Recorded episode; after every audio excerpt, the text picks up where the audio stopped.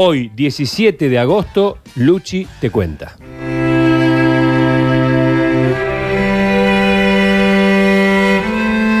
El 12 de marzo de 1812, la Gaceta de Buenos Aires informaba que el 9 del Corriente llegó a este puerto la fragata George Canning.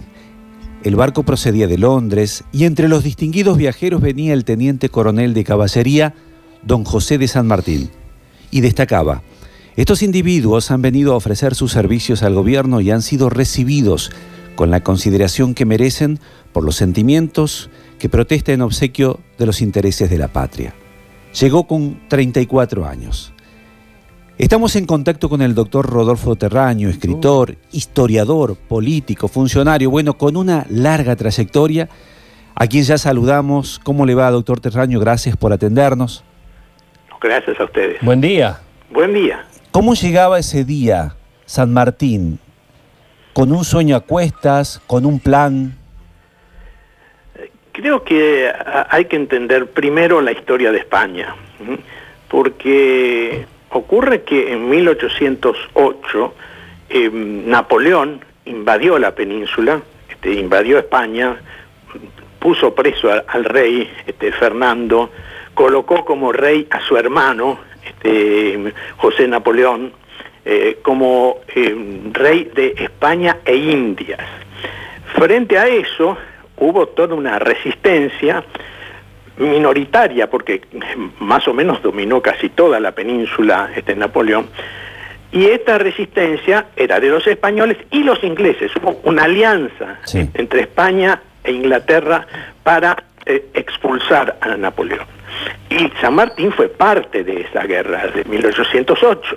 Él participaba en el gobierno español conjuntamente con el inglés en la tarea de expulsar este, a Napoleón.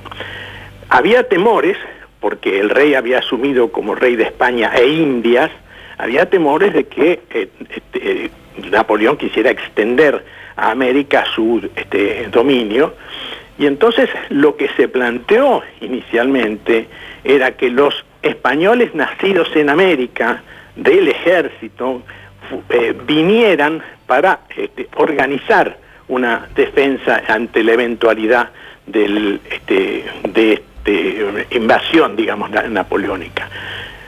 De modo que lo que se venía a hacer era a defender a España, que esto era, de la presunta invasión napoleónica. Pero Napoleón fue expulsado, toda la resistencia a la que pertenecía San Martín era republicana, este, el rey volvió, el rey volvió como rey absolutista, reimplantó la Inquisición, etc. Y allá, en España, se dio la lucha entre los liberales y los realistas. Y aquí esa lucha se replicó pero ya había todo un germen de, este, no diría de nacionalismo, sino de patriotismo, la idea de, tener una este, independencia, una autonomía, y entonces esa misión se transforma en una misión libertadora, que no es contra España, es, es contra el realismo, por eso decimos los realistas, claro. porque, porque eran los que eran fieles al rey convertido en rey absoluto, eh, y entonces la lucha era contra los virreyes, que eran los representantes de ese, de ese rey.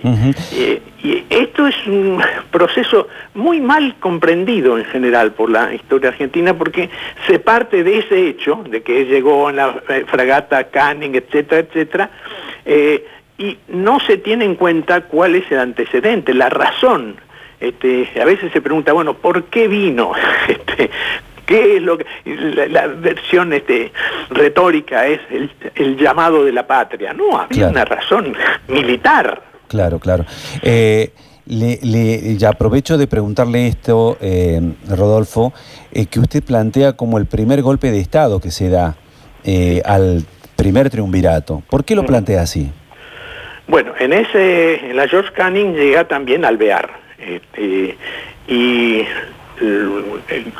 el primer triunvirato, en verdad, tenía un poder detrás del trono, que era Rivadavia. Eh, Rivadavia eh, bueno, los incorpora a los dos, al San Martín le reconoce el grado de teniente coronel, eh, que tenía en España, sin más, y le organiza o le, hace organizar el regimiento de granaderos. Pasados unos meses, resulta que la, posición de este, no, no avanzar hacia la autonomía, sino mantener la relación con España, que es ya dominada por el rey. Este, y mm, entonces hay un levantamiento de San Martín y Alvear que este, fuerzan, van a la plaza y fuerzan la, salida del primer triunvirato. Por eso digo que es el primer golpe de Estado. Los, los militares este, desalojan al primer triunvirato. Claro, claro, claro. Eh, le voy a preguntar esto también que tiene que ver con su libro, El Plan Mainland, donde usted expone que un militar escocés que participaba, que era parte del de, de, Gran Bretaña, tenía este plan eh, que es copiado prácticamente en la práctica, digamos, en la práctica, eh, por San Martín, que es ganar eh, Buenos Aires, tomar posiciones en Mendoza, coordinar las acciones del ejército separatista en Chile, luego derrotar a los españoles y controlar Chile y continuar por mar y someter a Perú, cosa que hace todo eh, San Martín. si usted me permite, doctor Terraño, quiero hacerle escuchar el audio de un escritor chileno que plantean básicamente que eh, San Martín no quería eh, liberar Chile, sino que querían invadir. ¿Lo podemos escuchar y después me hace su comentario? Entonces lo que el, ejército que cruza los Andes es un ejército argentino. Es eh, el presidente Pueyrredón de las Provincias Unidas de La Plata autoriza a San Martín a invadir Chile. ¿Para qué? para tener un puerto desde donde atacar el corazón del virreinato que era Lima. Es decir, los argentinos no nos vinieron a liberar por la buena onda, es porque necesitaban un, em, primero, necesitaban un colchón entre los españoles y ellos. y ese colchón, claro, era Chile, era Chile. Y después un puerto para atacar el corazón del Imperio Español en América que estaba en Lima. Ese era el plan. ¿Qué es lo entretenido y dónde está la conspiración bonita? Que en 1980 se descubrió un manuscrito en, Inglaterra de 47 páginas, creo que, que se llama Maitland Plan. Bueno, eh, ¿usted coincide con este historiador, escritor chileno José Baradit? No, no coincido. En primer lugar, porque eh, la misión este, a Chile, la cruce de la cordillera, no lo hizo San Martín solo, lo hizo con O'Higgins eh, O'Higgins iba en la vanguardia eh, al mando de mil hombres. Naturalmente, el propósito era este, la liberación de Chile. Pero hay algo que sí es cierto, es que el objetivo último era el Perú. ¿Por qué? Porque en Perú estaba el poder central de, España, de Hispanoamérica. Eh, y Usted dice lo del plan Mailán y él también lo requiere. Ahora, ¿qué pasa con ese plan? Cuando Inglaterra era enemiga de España, cuando estaban en guerra entre las dos, los ingleses sabían muy bien que el corazón del imperio este, español en el Sudamérica estaba en Lima. Y entonces hubo, no un plan Mailán, hubo varios planes anteriores que no se ejecutaron. Bueno, la invasión de Buenos Aires, las dos invasiones de Buenos Aires eran parte de un plan que terminaba en Lima, en Perú. Pero ¿qué ocurre? Todos los planes lo hacían este, yendo por el cabo hacia el, este, en, el sur, en el extremo, y era eh, muy peligroso eso, muy peligroso los barcos para que llegaran, dieran la vuelta por Sudamérica, fueran hasta abajo, hasta Tierra del Fuego, subieran por Chile, eso era muy peligroso. Y lo que planteó eh, Mailand era que había que hacerlo por tierra. La única manera de hacerlo por tierra era ir a, vía Chile, eh, porque ya se había comprobado, bueno, en el caso de San Martín ya se había comprobado que ir por el Alto Perú era imposible. Entonces había que tomar esa este, decisión de ir a Chile y de ahí ir a, Lima. Eh, cuando yo decía, cuando había una guerra entre Inglaterra y España, eh, Inglaterra quería apoderarse del Perú, arrebatarle el imperio a España. En el caso de San Martín, cuando se inicia este, este operativo, ya la este, Argentina ha declarado, las Provincias Unidas han declarado su independencia. Pero, ¿qué ocurre? Con el poder central en, en Perú, las independencias de los otros países, como las Provincias Unidas, como la Argentina, era muy frágil, porque en cualquier momento podían recuperar, como había sido el caso de Chile, porque Chile se había independizado en 1810 con carreras, y después había recuperado este, el, España el control de Chile, y por eso Carrera e, y O'Higgins pasaron este, a este lado y por eso después San Martín y O'Higgins fueron a Chile. Ahora, por supuesto que el Chile estaba ocupado por los este, españoles, había que echarlos, había eh, un criterio nacional que era el de O'Higgins, y, había un criterio de liberación este, sucesiva, que era el que tenía San Martín. Primero hay que liberar Chile, porque si los españoles están controlando Chile, no se puede seguir hacia Perú y después seguir hacia Perú. Pero ese era el objetivo también de O'Higgins. Tanto así que eh, la eh, expedición a Chile la financia, la expedición a Perú, la financia Chile. Y San Martín desciende en el Perú con una bandera que es la bandera chilena más dos estrellas. En la misma bandera chilena se le agregó dos estrellas porque eran dos Argentina, Chile y Perú. El objetivo era de los dos. Y el objetivo además era necesario para Chile también, porque no había posibilidad, y ya lo habían comprobado, no había posibilidad de independizarse si no se tomaba este, el Perú. Eh, insisto, se independizaron y a los cuatro años lo recuperaron. Eh, mucho antes de los cuatro años, los, españoles. Entonces, era un objetivo común. La libertad de Chile y la libertad de Perú era un objetivo común de San Martín y O'Higgins. Bien, eh, doctor, y en este día tan especial, a 170 años de su muerte, ya como para cerrar, me gustaría que me diga algo del hombre, de, de lo que significó San Martín, qué era San Martín, si era un superdotado, si era un superhombre, si era... Bueno, ¿quién era San Martín? Y creo, eh, por supuesto, se lo recuerda como militar.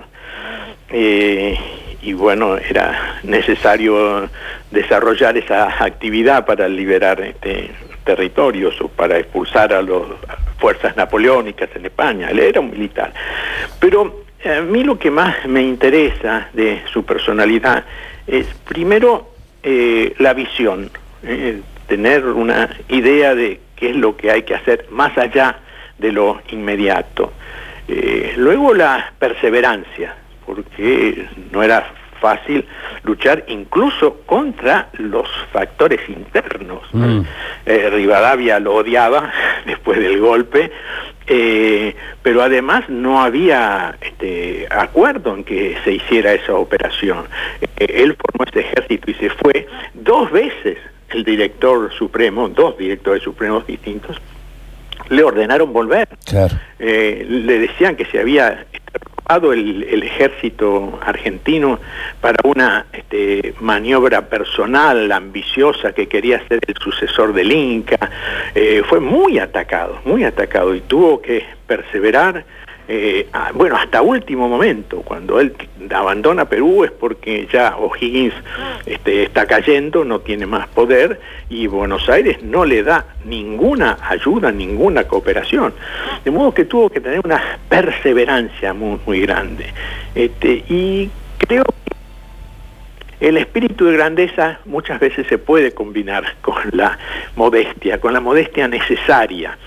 Y me parece que el renunciamiento de San Martín tiene ese sentido, porque también sobre esto hay varios mitos, que por qué Bolívar, que era un ambicioso, y San Martín, que era un este, desprendido, hicieron este, la, famosa, el misterio de Guayaquil. Yo creo que no hay ningún misterio en la revista Guayaquil, ninguno. Este, como digo, San Martín no tenía apoyo de Buenos Aires, ya había perdido O'Higgins este, el control de Chile.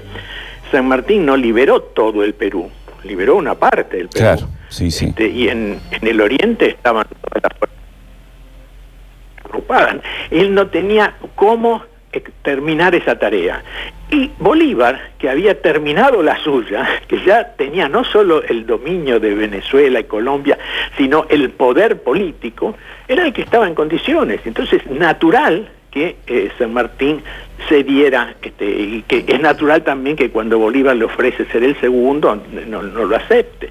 Pero ahí hubo un desprendimiento. Entonces, digo, la visión de la perseverancia y la humildad en el momento necesario, sin perjuicio del espíritu de grandeza, y son las dos cosas, las tres cosas que a mí me parecen más importantes en San Martín.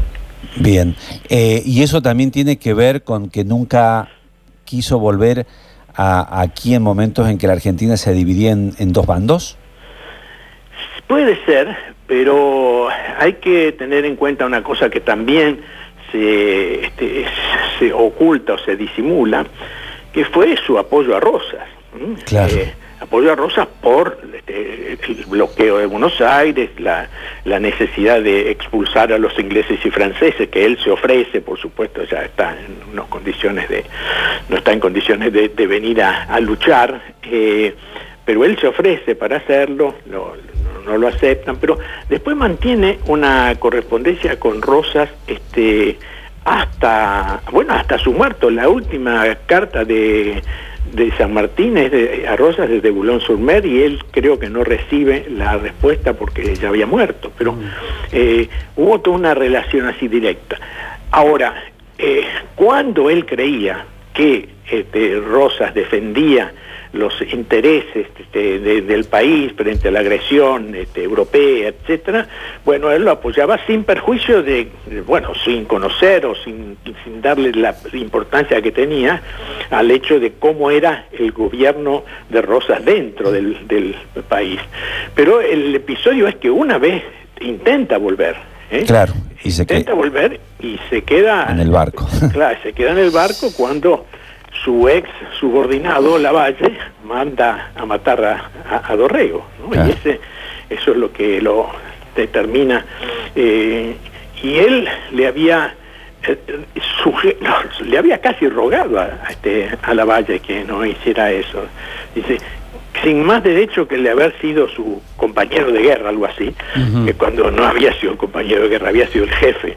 Pero él dice que una gota de sangre que, eh, que ahorre le será de mucho provecho, etcétera. Hace toda una apelación este, para que no se ejecute a Dorrego Ujú. y se lo hace y él se vuelve. este, Bien. se vuelve- se Doctor.